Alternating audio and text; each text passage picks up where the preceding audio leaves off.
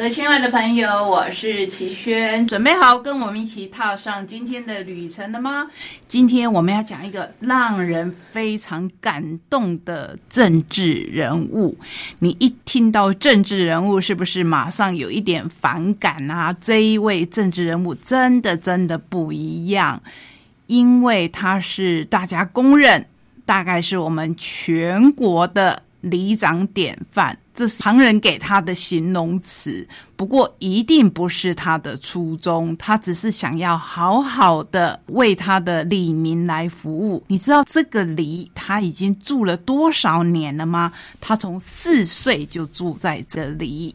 这么感人的故事，到底是用什么样的方式来呈现呢？非常非常的有趣，是用。一只猫的眼光来呈现，那你猜得到这一位里长是谁吗？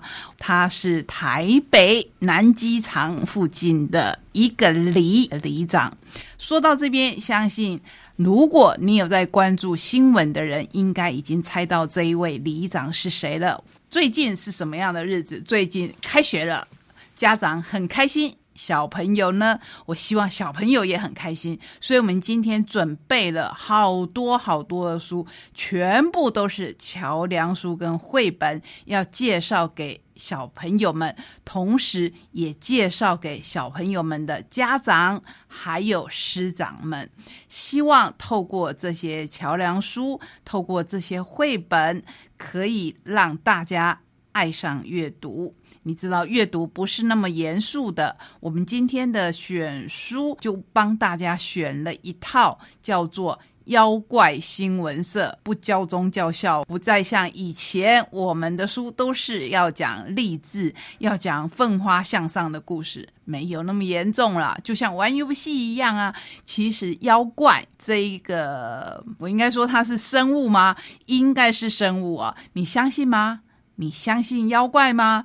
你相信鬼吗？那你相信妖怪跟鬼之间的关系吗？妖怪有没有比鬼还恐怖呢？同时，今天还有其他的故事哦。你还记得我们？上个礼拜曾经讲到说，我如果说不要，就是不要。今天我们把它呈现在绘本里面，很可爱。这本绘本起先你觉得好像是在讲小孩子在叛逆期啊，然后就跟你讲不要不要不要，什么都不要。可是这一本绘本，它其实从这个源头开始讲起，到后来。在教我们的小朋友说：“对，你可以很勇敢的说不要。”还有呢，我们还有准备非常非常精彩的童话故事的改编。如果它经过改写，你可以说它改写的很成功，或是说你会觉得说它好像失去了原意。不过，大家可能还记得，我们曾经在节目当中介绍过糖果屋的原型，不知道你还有没有印象？如果我们现在看到的糖果屋，好像一个圆满的结局，而且起先是很刻板的印象，是继母怂恿生父把这两个孩子丢掉等等。那你知道它原始的版本是什么样子吗？其实我们现在看到的所谓可爱的版本是。第七版以后才看到了版本。那如果我们现在把既定的版本再反过去写，又会是一个什么样的局面？我觉得这是一个很有趣的议题。其实改写童话故事改写的最成功的是迪士尼的电影。我这样一说，你有没有印象了？我们看到不一样的美人鱼，我们看到不一样的美女与野兽等等。所以今天也有这样的书要介绍给您。是不是非常非常的丰富？好，那赶快来踏上今天的旅程。欢迎进入打开故事书，听我说故事的单元。我是小青姐姐。今天我们要来听的故事是木素媒体出版的《我家住在南机场》。在台北市有一个非常知名的南机场夜市，而在这里有一个钟情里。钟情里的故事你知道吗？这个绘本呢，是由一只猫咪叫做花甲来告诉我们的。它会提到呢，这里的钟情里有一位胖胖的、很爱笑的里长，几十年来为这里的老人和孩子们创立了食物银行、咖啡厅，还有厨艺教室。为什么他要做这些事呢？让猫咪花甲来告诉我们吧。各位亲爱的朋友，我是齐轩，欢迎来到我们懒得出去，在家看书的选书。今天的选书，我要先跟您分享一段话。台湾孩子的事，爸爸来出力。爸爸文化期待当孩子的朋友说好听的故事。我们希望在图书中加入多一点人文关怀，多一点在地情谊，培养孩子尊重包容的心，感受生活以。艺术的美，巴巴文化在我们之前曾经介绍过绘本，您不知道还有没有印象？今天我们要介绍巴巴文化的桥梁书，而且一口气要跟您介绍三本，因为它是一系列的书。你知道这一系列的书？花了作者多长的时间吗？花了他六年，六年的时间够一个小孩读完小学了。所以作家真的真的是很尽心在为我们的小朋友尽力。当然，我们也很感谢有这样的在地出版社愿意来出版这样的作者他们的心意。好，我们来介绍作者王雨清。外表是个人类，但是其实出生就被一只易怒又害羞、长了满口尖牙、还会喷毒气的妖怪附身。无意间发现，为人类小朋友写故事会让尖牙变钝，毒气喷发率降低。心情变得愉快又平静，于是渐渐无法自拔。在这样上瘾的状态下，决定继续留在人间为小朋友写故事。这一段话是不是就很有故事感？你会说，如果是我们大人啊，我们这种已经失去童心的大人，就会说，是不是有点装孝伟？可是我相信小朋友听了这一段话会很开心，说哇，这是一个妖怪为我们写的故事，诶，这是一个妖怪附身。在人的身上，他叫做王雨欣。相信呢，有很多小朋友是他的忠实粉丝。曾获九歌少儿文学奖、国语日报木笛奖、好书大家读年度最佳读物奖等等。曾出版《愿望小邮差》《水牛幽微的烦恼》《空气摇滚》等作品，作品散见国语日报小典藏杂志。所以，如果您现在，跟我小时候一样，家里有国语日报的，相信你还是会常常看到王雨清的作品。那妖怪新闻社在说些什么呢？真的非常有趣，而且我觉得它有一个特点，就是桥梁书通常呢，每一个作者想要表现的都会越写越多，越写越多，因为好多好多的理念想要传达给小朋友，对不对？所以那个字就会有一点小。书有一点厚，可是你放心，妖怪新闻社不是这样哦。妖怪新闻社的字好大哦，一看我就非常的喜欢，因为我觉得小朋友。现在呢，因为山西的产品让他们的眼睛已经开始有受到伤害。那如果他想要阅读一本书，他看到字很小，那对他的眼睛也是一种伤害。可是这样的书看起来就很舒服，里面还有一些很可爱的插图。所以我们要介绍一下会者名字，一看就知道是笔名，他叫六十九，就是国字的六十九。本名叫做王佳琪，一九八五年生，现在。住在台北，以自己的生日六月九号当做笔名，所以就叫六十九。虽然是六月九号，你会说，哎，为为什么不是要六零九，而是叫做六十九？艺术家嘛，总是有他自己的一些小小的坚持，或是他自己小小的创意。自小听不见声音，也因此对影像、颜色。比较敏感，画图是喜欢的事情之一。从求学阶段开始即不断的创作，到现在插画接案为生，纸与笔仿佛已经成为生活中形影不离的一部分。我们刚才有听到一句重点，对不对？他是一个听不到的朋友，可是也因为这样，我相信他的话会更敏锐，更能传达到你的心中。妖怪新闻社是以一只猫为起点，这一只猫它是一个妖。怪，就跟我们的作者一样，猫妖云八通悠闲的躺在屋顶上，忽然飞来了一个竹筒。这个竹筒像什么呢？嗯，这个竹筒，我想我一说竹筒，大家会想到现在非常非常风行的日本漫画《鬼灭之刃》里面有一位。主角人物叫祢豆子，他总是咬着一个竹筒，为什么呢？因为不咬竹筒就会咬人。来，我们回到我们自己在介绍的这一套妖怪新闻社，咚咚咚的把他打得满头包就算了啊，就是那一个竹筒，竹筒里面既然有一张妖怪新闻社的录取通知。这是什么地方？为什么要寄录取通知单给我？一连串的问题挑起了好奇心，八通忍不住前往报道。我相信，不管是妖怪或是人，总是有好奇心的。你莫名其妙的本来想要好好悠闲的过日子，有人说：“哎，你被我们报社录取了。”你想说，我又没有去报名，怎么会录取我呢？却也因此让他卷进了一件。诡异的阴谋到底是什么阴谋呢？相信这是小朋友，甚至是像我这样的一个已经步入初老的大人都会想要看的秘密。因为秘密跟阴谋是人类都抗拒不了的诱惑。在妖怪新闻社第一本里面，我们就看到，哇，原来是墨水，就是。墨水印的新闻，所以那个报纸拿起来，有时候我们的手就会充满着这个墨水，黑黑的，对不对？那墨水万一有毒怎么办？这是妖怪新闻社月光恐慌事件这一集的重点，里面你还会看到很多很多的人物哦。接下来到了第二本。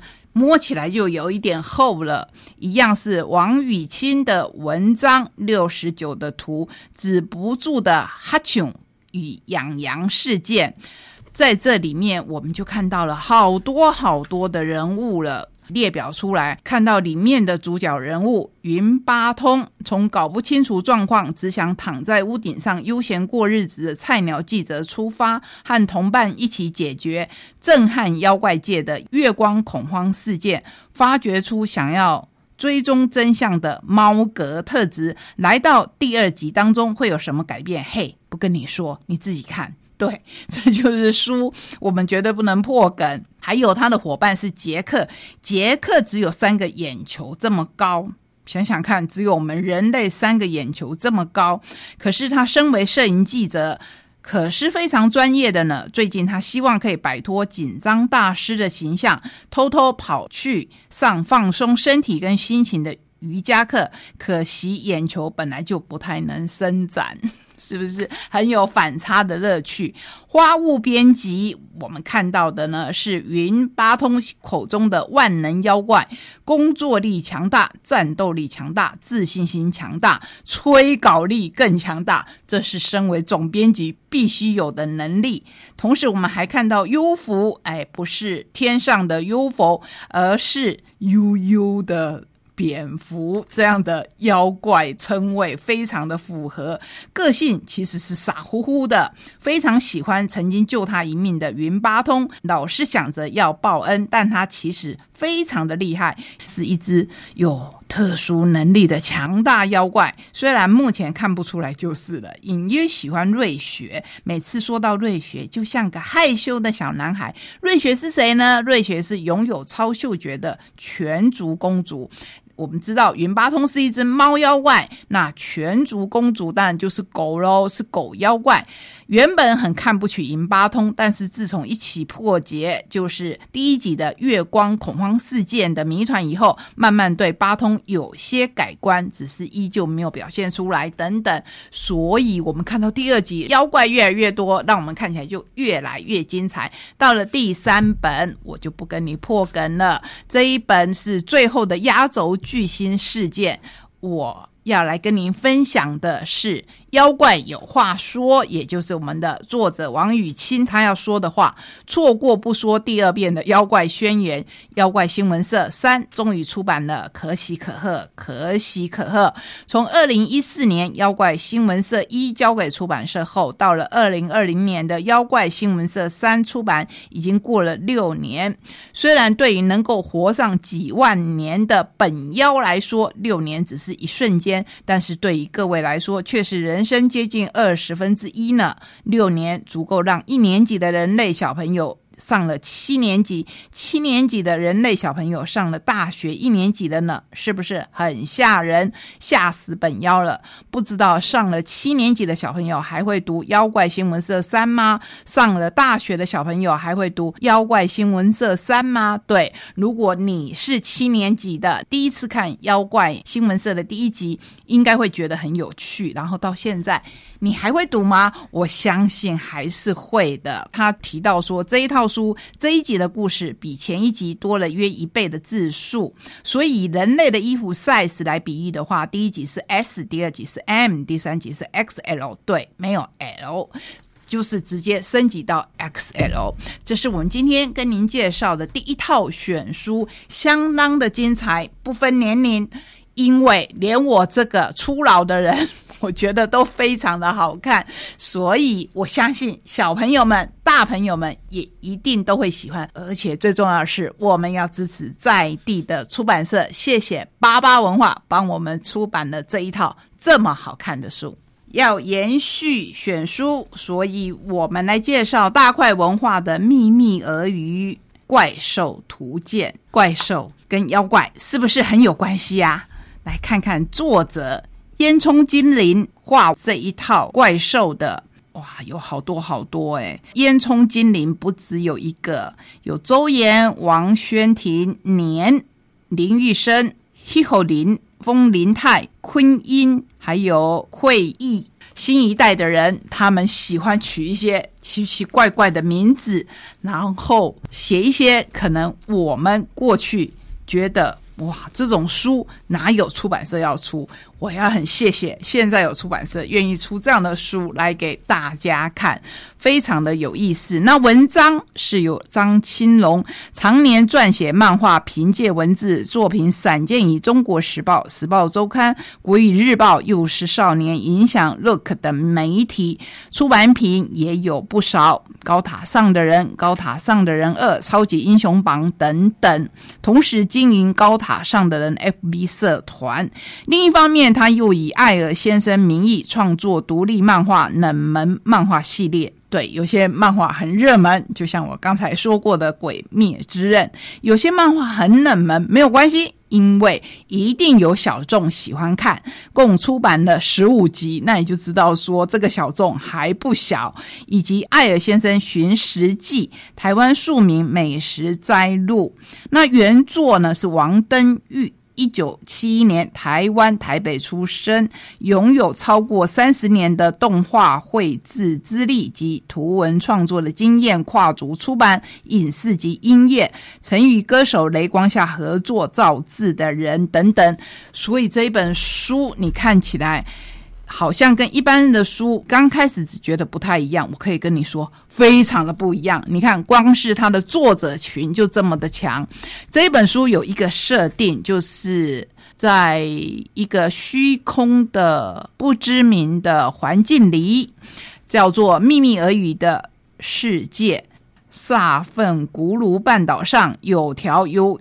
污染毒物及血肉汇聚成的河流，贯穿了相连的两个国家。上游的铁丸国，就是铁质的丸，你可以想象一颗铁质的丸子。上游的铁丸国，以及秘密所在的国家，和下游拥有诸多生化怪兽的绿藤斯坦。好。这两个国家里面有好多好多的争斗跟故事，所以接下来我们就看到一系列的图，这些图通通是怪兽，而且这些怪兽充满着奇想，非常非常的有意思。可能你会觉得不美，可是艺术不是这样子定义的。像我，我就会很喜欢。催眠吸魂兽。如果有一种怪兽不要吸魂，就是催眠，让我们可以好好的睡的话，应该是不错的。有长期失眠困扰的患者，试了许多方法皆无效，便会去请医生开药，但是效果很短，很快就失灵了。在寻找其他可能的时候，他找到了。一种神秘的草药，据说吃了一定能够睡着，可是他吃完却一觉不醒。剪掉把植物送验，证实的是受到邻国污染突变的剧毒植物。不甘心的家人便让魔宫院接手改造成催眠吸魂兽。你看这本书是不是很有趣？每一种怪兽都有它的故事哦。接下来要赶快跟您介绍小兵的两本，我刚才说的透过童话的改编有新意，一本叫做《三 C 白雪公主》，一本叫做《青蛙》。王子的网路情人，好，山西白雪公主是什么样的故事呢？在这个故事里面，白雪公主的爸爸妈妈会尽量的延后让她接触山西。那么，其他我们熟悉的一些反派角色会在哪里出现呢？你大概就猜想得到了，可能会在三 C 里面出现哦。然后皇后会去问魔镜啊，魔镜，谁是世界上最美丽的女人？这个已经过时了，现在可能要问手机。可能要问电脑，用他们来判断，而且他们还可以造假，所以这个故事的趣味性就在这边产生。青蛙王子的网络情人，你大概更猜得到了吧？因为现在有太多的软体可以为我们美图修修，所以很多人都已经不再是原来的模样，就是拍照出来的。有人会说啊，你最近好美哦，你就说哎呀，照片照片，这个骗呢是骗子的骗，陪我玩一玩嘛，没关系，朋友之间间。可是，万一网络上有人刻意用这些照片来骗取友谊，甚至骗取爱情，当然，这些友情跟爱情都是虚幻的，或是需要用这些所谓的颜值来经营他的朋友群的话，都会有危险出现，都会有遗憾发生。这样的书，我们希望透过故事的方式介绍给各位，让。我们的小朋友有所警戒，有所反省，然后会有不一样的做法。这是今天跟您介绍的选书，是不是非常的有趣？都不太震惊，可是都非常的好看哦。希望你会喜欢。